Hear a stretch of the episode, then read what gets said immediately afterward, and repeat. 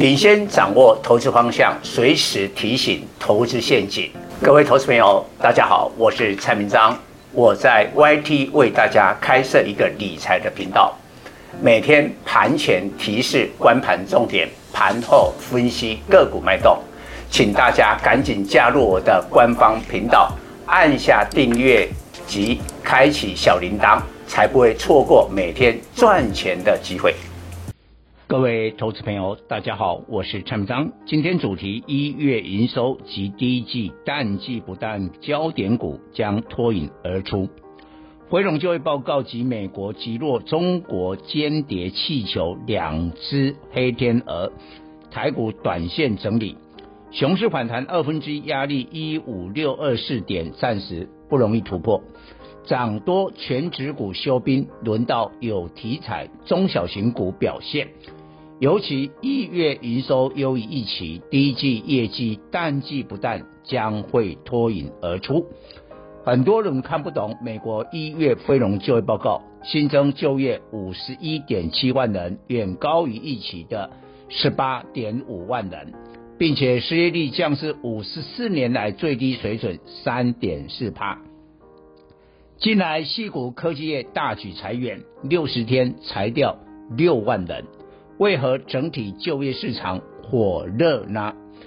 目前美国就业人口一点五亿人，而科技业就业总数一千五百万人，科技业占比仅占美国十趴，所以矽谷这波大裁员对整体美国就业没有太大影响。但是现在美国完全疫情解封，民众恢复以往正常生活。对服务业人力需求大幅增加，一月休闲旅游行业新增十三万人就业，但仍较二零二零年二月疫情前水准少五十万人。因此，未来休闲旅游为首的服务业就业状况将持续复苏。非农就业报告比市场预期的强劲，结果将使联总会持续紧缩的时间更长。这份非农就业报告使美元反弹，美元指数跌到一百点关卡获得支撑。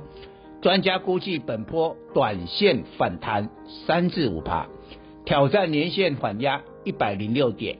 如果美元指数攻上年线，表示台币贬值空间放大，将联动外资涨多获利回吐卖压，台股将回撤上市高点去年十二月初的一五一五二点。技术面由以前的高点变成现在的低点，仅一份就业报告还不够。二月十四日将公布的美国一月 CPI 才是后续影响美元走势的关键。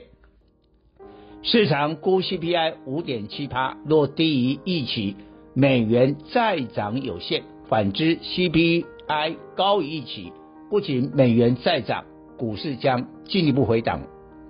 台湾就业状况与美国雷同，只不过较为缓和。现在解封后，对餐饮、旅游、饭店的人力需求大增，但科技业不至于裁员，但招募冻结。台股去年跌在电子，害怕错过行情，外资先行回补金元双雄。可是非农就业报告出炉。打脸市场，解封概念股才是真正成长股。周一台股拉回，但观光指数大涨二点八趴。观光指数去年十月九十二点落底，十一月攻上年线，十二月又站回十年线。目前各均线形成多头排列。疫情解封，全台各大饭店迎接旅游商机。国外商务客及观光客陆续订房，饭店业者遇到有史以来最大人力荒，连总经理都要亲自打扫房间，才赶得及旅客入住。根据观光旅馆工会统计，自去年六月以来，旅馆房务人员职缺多达一万名。观光股在春节封关前成长一波，兔年开红盘，利多出尽，拉回修正。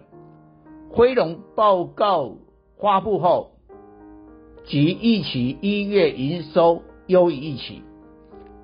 观光股攻势再起，今年预估 EPS 三至四元，较去年两元大幅成长的饮品二七四八，周一涨停并创下新高。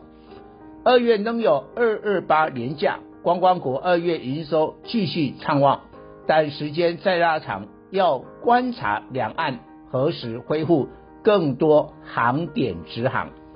疫情前有五十六个航点。现在只剩上海、北京、厦门、成都四个航点。大陆提议恢复广州、杭州、重庆、南京等十六个航点，不过双方尚未放行陆客来台旅游，一下子增增增加太多航点，可能搭乘率太低，必须恢复两岸旅游，直航航点增加。才会带动观光股长线更大行情。两岸增加航点最受惠是航空双雄，因为疫情前中港澳占台湾出入境人数比重高达四十趴，为单一区域最大占比。现在解封，欧美、东南亚、日韩观光客、商务客来台拉升有限。最关键能在两岸直航是否进一步放宽？观光局今年定出出定出国际来台旅客目标六百万人次，其中包含一百万名陆客，所以增加两岸航点势在必行。只不过美国击落中国间谍气球，美国国务卿布林肯推迟访问中国，因此在这敏感的时刻，台湾方面可能不会。核准两岸增加十六个航点，华航二六一零、长荣航二六一八，目前价位尚未供上连线，走势比观光股更弱，但反而是利多在后面，可逢低承接。电子股跌升大反弹后回归基本面，今年双雄一月营收可透露重大讯息。联电二三零三，台积电二三三零，月减五趴是利多，月减十趴符合预期，月减十五趴恐股价有明显再修正压力。矽晶圆三年来首次跌价，表示晶圆代工需求不强，IC 设计业订单能见度不高，接下来凭感觉买半导体。可不行，IC 设计一月营收优预期，凤毛麟角。电子纸驱动 IC 的金鸿三一四一因下游客户回补库存，营收是去年十一月谷底的一点零三亿元回升，连续两个月成长都都高于一点九亿元，现在价位与年限仍有两成差距，笔电景气能不佳？但戴尔去中化要在二零二四年后全面停止使用中国生产晶片，现阶段也要求供应商减少中国制造的零组件。戴尔对手惠普也开始调查供应商，评估生产及组装移出中国的可能性。全球电脑品牌排行，联想虽第一，但惠普及戴尔。第二及第三，合计全球市占率三十三点二趴，高于联想的二十二点七趴。义隆二四五八，笔电触控 IC 大厂，一月营收八点一四亿元，月增三十七趴，受惠戴尔去中化，戴尔及去惠普去中化，台厂最大受惠者不是品牌厂的双 A。宏基二三五三，华硕二三五七，因为全球笔电库存仍高，市场的饼没有变大，但去中化使订单由陆厂移转到台厂，类似翼龙的公司饼突然变大，翼龙目前价位仍低于年线有一成的幅度，预料二月中旬，巴菲特旗下伯克夏将公布去年第四季增加台积电 ADR，小心同一利多不会再复制了。因为上次巴菲特公布买进台积电后，ADR 已波段狂涨六成，大涨之下也必然有其他法人出脱。